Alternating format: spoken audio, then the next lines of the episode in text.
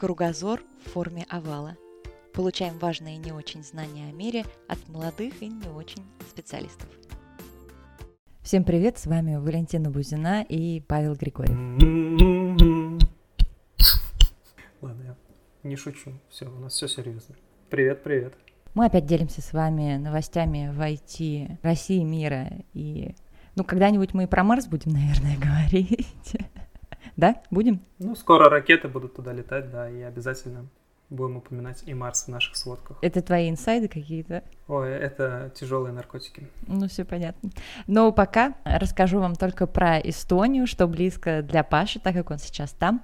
В общем, в эстонском городе Тарту запустят беспилотные шаттлы на водородном топливе. Это, между прочим, впервые в мире будет сделано, и микроавтобусы такие появятся 5 июля.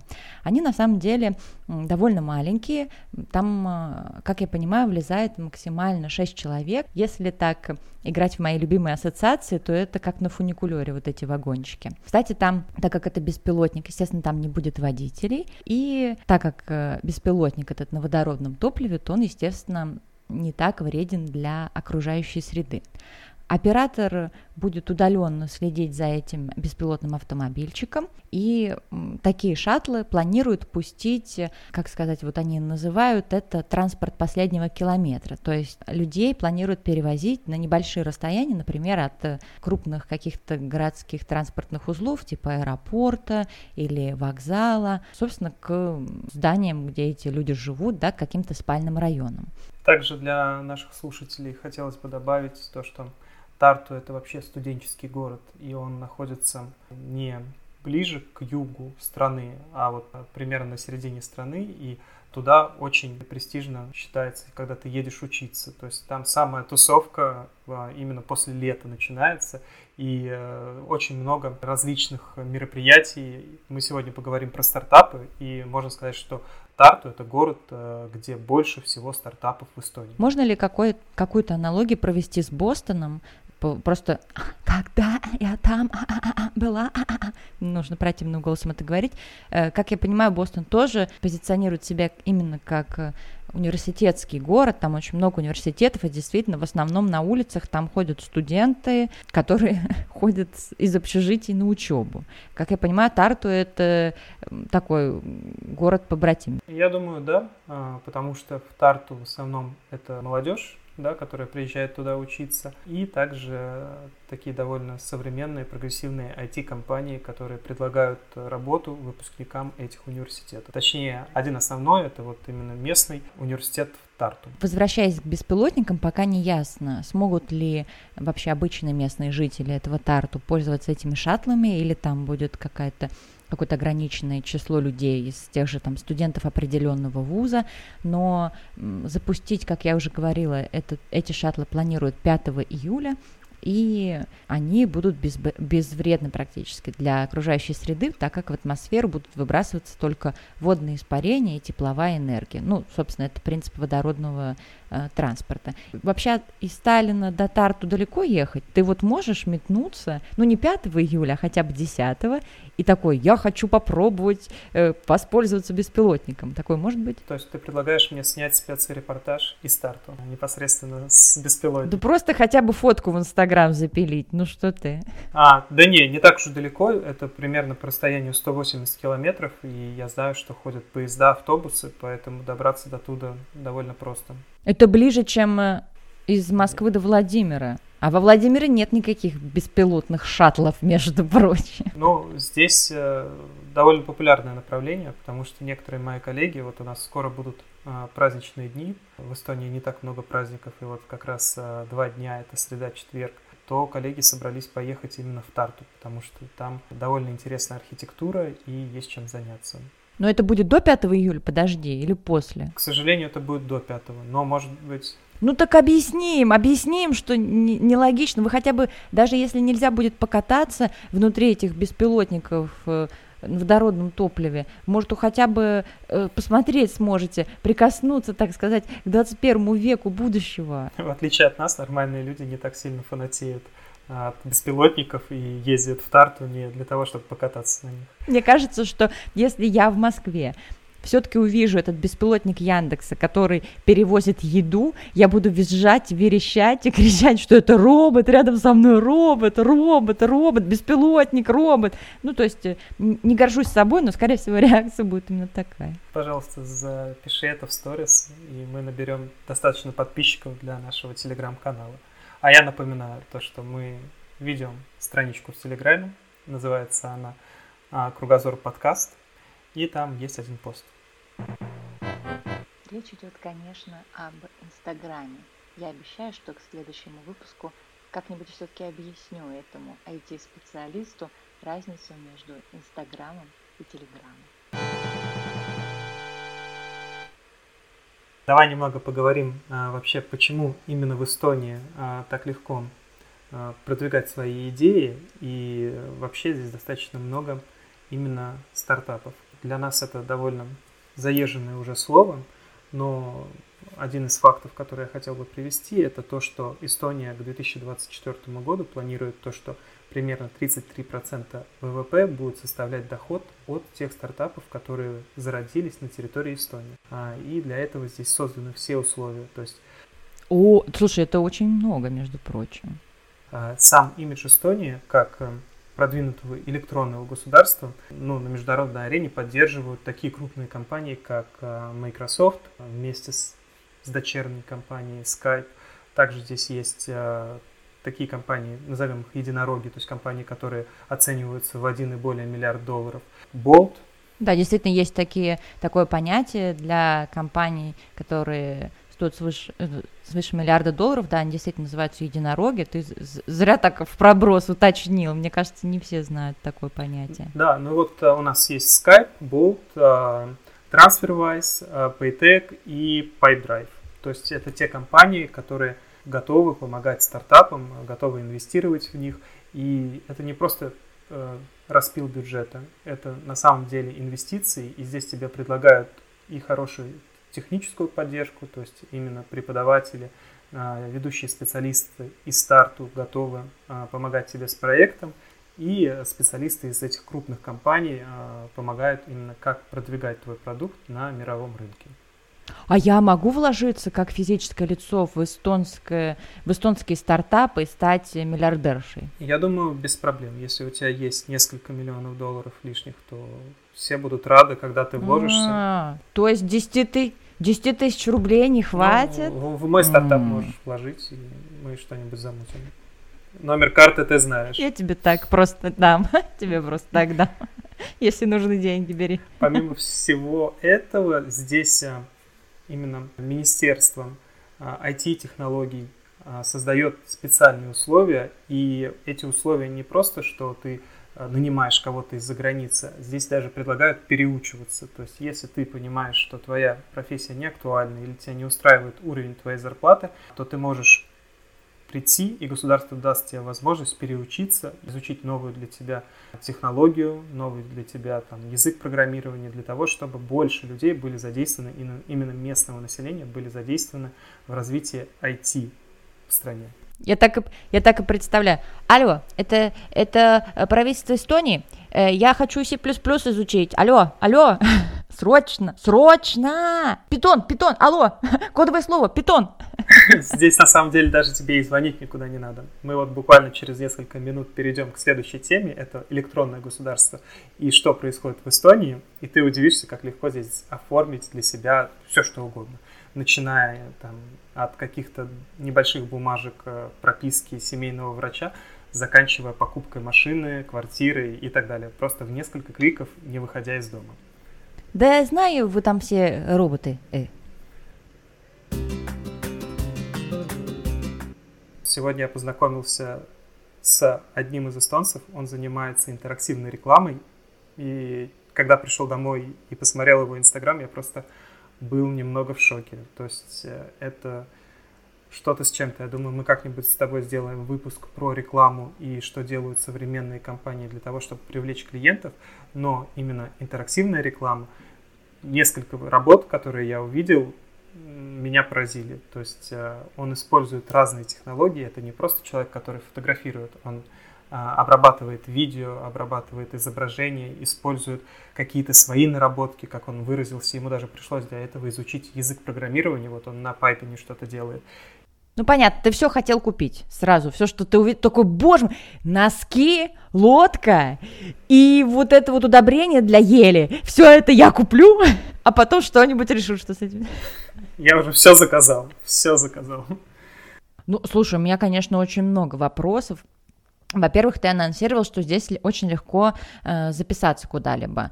Похоже ли это на московские э, и подмосковные госуслуги, когда ты подаешь, там, записываешься на прием к врачу во вторник и идешь туда во вторник? Наверное, да, чем-то похоже. То есть, э, когда я читал изначально все то, что мне предлагает электронное государство, то у меня складывалось именно ощущение, что да, как бы часть этого функционала уже есть на госуслугах. Но здесь очень интересно то, что когда ты получаешь вид на жительство, тебе выдается, или гражданство, тебе выдается ID-карта. А, у этой ID-карты есть определенный номер, и по этой ID-карте, по сути, это твой документ, который заменяет тебе все. То есть тебе даже права и документы на машину не надо брать. Когда тебя останавливают, ты предоставляешь ID-карту, и считывая информацию с этой карты, а, полицейские получают э, всю необходимую информацию по твоей машине, по тому, кого они остановили, и это очень удобно. То есть тебе не надо таскать с собой кипу документов. То есть бывает такое, что ты садишься в машину и начинаешь проверять, есть ли у тебя страховка, права, там еще что. Распечатанный QR-код. Да, да, да, да, да. А здесь ты, по сути, держишь одну карту, и тебе предлагают скидки дополнительные. Тебе предлагают, а, я даже не знаю, что ты не можешь сделать, а, имея эту карту. То есть такое ощущение, как будто она заменяет все, что нужно все, что нужно гражданину Эстонии. Верно ли я понимаю, что она выглядит как, наверное, наши российские водительские права заламинированные или как э, документ-паспорт в Германии? Там он тоже такой как бы заламинированный, заламинированная карточка. Как это визуально? Да, ты права, я не совсем уверен и не совсем знаю, как выглядят э, документы в Германии, но вот э, карточка это что-то между банковской картой и водительскими правами. То есть у тебя есть фотография, есть какая-то информация, нанесенная сверху, но также есть чип, который как карта с NFC, да, то есть ты, по сути, можешь приложить эту карту. Вшить ее в руку, чип его. И такой, да, я все оплачиваю с моей правой ладошки. Ну, здесь а, пока что нету таких кулибинов, но я думаю, то, что вполне возможно в будущем и вшить ее куда-нибудь. Пока что, мне кажется, один из самых удобных способов, который есть. И также, знаешь, что мне понравилось? то, что здесь есть такое понятие, как Smart ID. При получении вот этой вот карты ID-карты тебе дают несколько паролей. Один пароль нужен для того, чтобы подтверждать какие-то операции, второй пароль нужен для того, чтобы ты мог подписывать документы. И ты с помощью этой карты можешь никуда не ходить. Просто с помощью специального ридера подключить ее к компьютеру, открыть документ. Есть программа, которая позволяет загрузить документ, завернуть так называемый его в контейнер и подписать этот контейнер своей картой. Все, тебе не нужна никакая подпись на документах. Ты, считай, подписал, отправил по почте, и это то же самое, что ты у нас в России сходил и где-то в моих документах поставил подпись о том, что я где-то проживаю или передал показания воды. Ну, то есть это по факту виртуальная подпись, которая изменена. А как ты думаешь, могло бы такое работать в России, или тут должна быть очень сильная охрана данных твоих личных и не передача ее третьим лицам, и такое вряд ли возможно? Я думаю... У меня, тут, в городе. Это возможно, и уже, наверное, часть функционала похожего существует.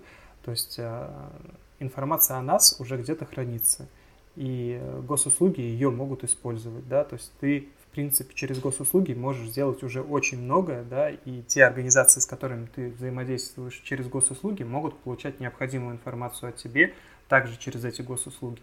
Но насколько скоро это будет и насколько это будет удобно, я здесь э, не берусь прогнозировать, потому что в Эстонии есть даже специальная кафедра, у меня есть знакомый, который учится на этой кафедре, и э, эта кафедра занимается именно электронным государством.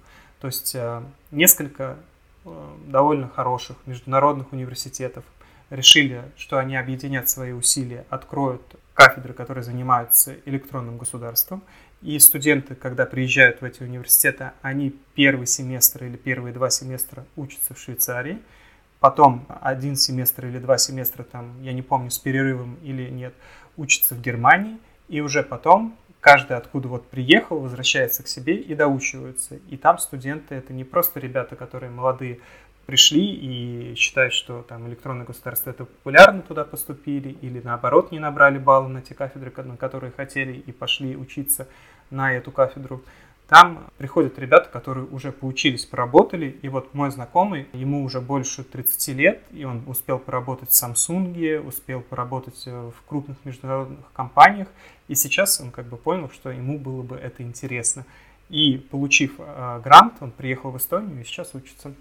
Ну, все понятно. В общем, все идет к тому, что в Эстонии это все гениально, воодушевляюще, а я в Москве своей девяткой пик ничего оплатить не смогу. Я думаю, все вы сможете оплатить, и просто можно делиться опытом, можно брать лучше у тех, кто уже что-то попробовал, и Эстония не боится. Эстония открыта к предложениям, и здесь довольно быстро происходит переход от какого-то концепта к реализации. Вот ты увидела, что уже в городе, в Тарту, да, ребята шаттл на водородном двигателе запускают. Сколько прошло времени с того момента, как они его изобрели?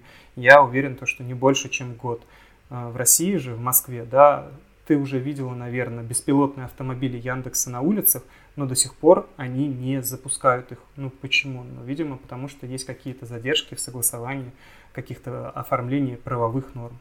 Ну да, в защиту маленькую э, Москвы и России в целом могу сказать, что я, конечно, супер привыкла к Apple Pay, Google Pay и другим э, вот таким автоматическим э, системам оплаты, потому что я уже с собой, ну, кроме телефона и ключей, ничего особо не ношу, но когда я слышу, что мои друзья из Америки или из Германии вынуждены носить с собой какие-то четвер... такие маленькие монетки, чтобы оплачивать прачечную или парковку, или чтобы что-то купить, приобрести в каком-то маленьком магазине, э, я удивлена, до сих пор удивляюсь, потому что, как ты помнишь, когда мы с тобой вместе были в походе в Карелии, то мы зашли просто после леса дичайшего, в какую-то супер маленькую деревню, в которой продав... в супер маленький сельский магазин, э, в котором продавались какие-то консервы и огурцы, и где нам продавщица совершенно типичного такого вида э, продавщицы из села сказала, что да, Apple Pay здесь есть, вы можете все оплатить как хотите. То есть это, конечно, меня впечатлило, и в этом плане Россия все-таки не отстает. Да, конечно. То есть а, банковский сектор, я думаю, в России даже опережает а, все возможные банковские сектора в европейских странах. Потому что, несмотря на то, что здесь довольно развитая страна, довольно а, открыты к новым технологиям все отрасли, то то, что я видел, у меня в Светбанке заведен счет и есть карта, но... Ой, ну не хвались, ну не хвались. Да, да, да. Да, да, да, немного похвалиться. И это не так удобно, как, допустим, э, у меня была карта Тинькова и даже, даже того самого Сбербанка. То есть э, личные кабинеты, возможность и разнообразие операций, которые ты можешь совершить в России, намного приятнее, симпатичнее. Я даже не знаю, почему так произошло. Но в этом плане мы, мы большие молодцы. Да, подытожишь, подытоживающий факт про сравнение э, банковских там, систем России и той же, например, Америки, вот я не так давно узнала, что мы в России привыкли, что мы просто заходим в приложение там Сбербанк, Тинькофф, Альфа-банк и так далее, просто переводим деньги с карты на карту или по номеру телефона, да, мы можем перевести, собственно, без проблем. Mm-hmm. Очень часто это происходит при не таких уж больших суммах э, без комиссии. А, например, в Америке пока нет такой системы, и там, то есть можно зайти в, в приложение в телефоне, но чтобы перевести кому-то деньги, нужно использовать стороннее приложение, которое иногда встроено в это приложение, иногда там нужно перелогиниваться, как я понимаю, но там э, нельзя просто взять и по номеру телефона кому-то перевести деньги. Там пока такого нет. И для меня это так странно, потому что как так же Америка же там все умеет. А все знает. потому что Россия. Россия. Так, все, стоп, а сейчас нас перестанут слушать, так что давай про м, веселенькую новость. Биологи научились считывать песни, ну, чириканье птиц и воспроизводить их с помощью нейросети. Сейчас объясню, что это такое. Ученые вживили подопытным птичкам э, в определенное устройство в мозг, чтобы с помощью нейросети э, прочитать их мозговую активность. Там э, использовали подопытными птицами зебровых амадин, это такие разноцветные птички, маленькие, похожие на воробушков. Так вот, и в общем, вживили мы эти спецустройства, и тогда смогли записать, так сказать, птичьи песни э, на маленькие паттерны они их разделили, и, в общем, смогли потом воспроизвести. Получилось, что устройство смогло полностью заменить голосовой аппарат э, птицы, и даже распознавала мельчайшие детали птичьего вокала, там высота, объемность звуков, тембр и так далее. Если говорить простым языком, то нейросеть скопировала песню внутри головы птицы и воспроизвела ее в точности. Так это что получается? Получается то, что эти птички поют еще и молча у себя в голове? А что ты, когда моешься себе под нос, ничего там не чирикаешь? Ну, я пою так, чтобы все слышали. Россия, свеч... Тихо! Да, вот это все. Ты поэтому уехал? Нет, они по-эстонски кричат, я не понимаю. Так вот, грубо говоря, э, ученые смогли да, э, скопировать песню внутри головы птицы, птичью трель. Из минусов э, это то, что устройство может работать только если вокруг у птицы нет каких-то изменяющихся факторов. То есть, если, как я понимаю, птица находится в пустой комнате, то устройство без проблем считает необходимую песню в голове у животного. Но если птица, например, перечерикивается с другими сородичами или находится в окружающей среде, где происходят там какие-то шорохи, да, движение, опасность или еще что-то, то тогда уже нейросеть не сможет э, качественно в реальном времени считать и воспроизвести эту песню, эту трель. Вот там очень много действительно серьезных э, терминов и сложных слов, то есть какие-то кремниевые электроды, которые имплантируются в сенсомоторную область и так далее и тому подобное, но что мы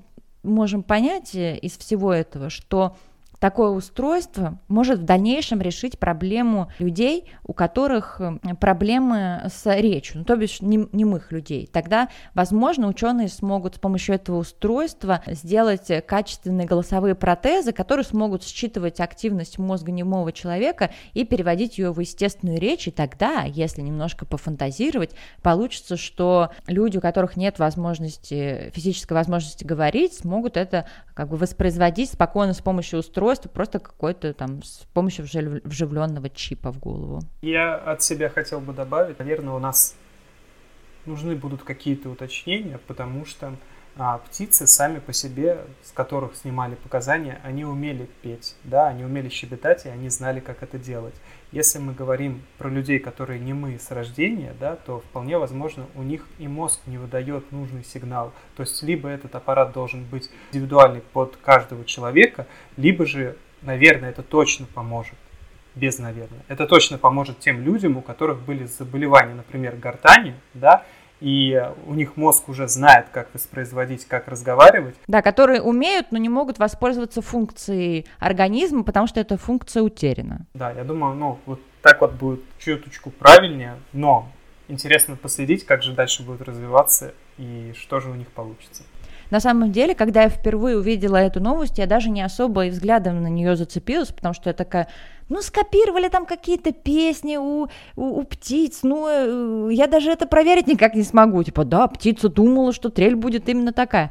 А потом, когда я осознала, что это может помочь немым людям вновь говорить и вести, получается, сально-активный, обычный образ жизни, то я была воодушевлена и поняла, что это действительно очень серьезное открытие, как бы, может быть, на первый взгляд смешно оно и не звучало. А ты бы не хотел бы попробовать э, поработать в каком-нибудь из таких стартапов? Потому что мы вот поговорили про стартапы, мы поговорили про вот эту вот разработку. А как ты себя видишь? Тебе было бы интересно поучаствовать, не знаю, помочь ребятам разработать похожую электронику. Слушай, конечно, работать в стартапе, мне кажется, это жутко интересно, но э, я не особо представляю, как я, как редактор, э, как э, журналист могу помочь стартапу развивать такую технологию. Ну, то есть, чтобы что, написать про то, как, как вот это открыли, ну, это одна статья, а разработки-то ведутся ежедневно. Поэтому, ребята, если кто-то разрабатывает свой стартап и может а, пригласить Валентину как эксперта по текстам, то будьте добры, пишите нам. У нас э, есть почта, и довольно скоро мы анонсируем свою страничку не просто в Инстаграме, а свой сайт, на котором будет вся информация, и вы сможете написать либо Вале в директ, либо на нашу почту. А я вам потом напишу, что хотите. Возможно. Да. На этом у нас все. Спасибо, что слушаете нас. Пока-пока. Пока. -пока. Пока.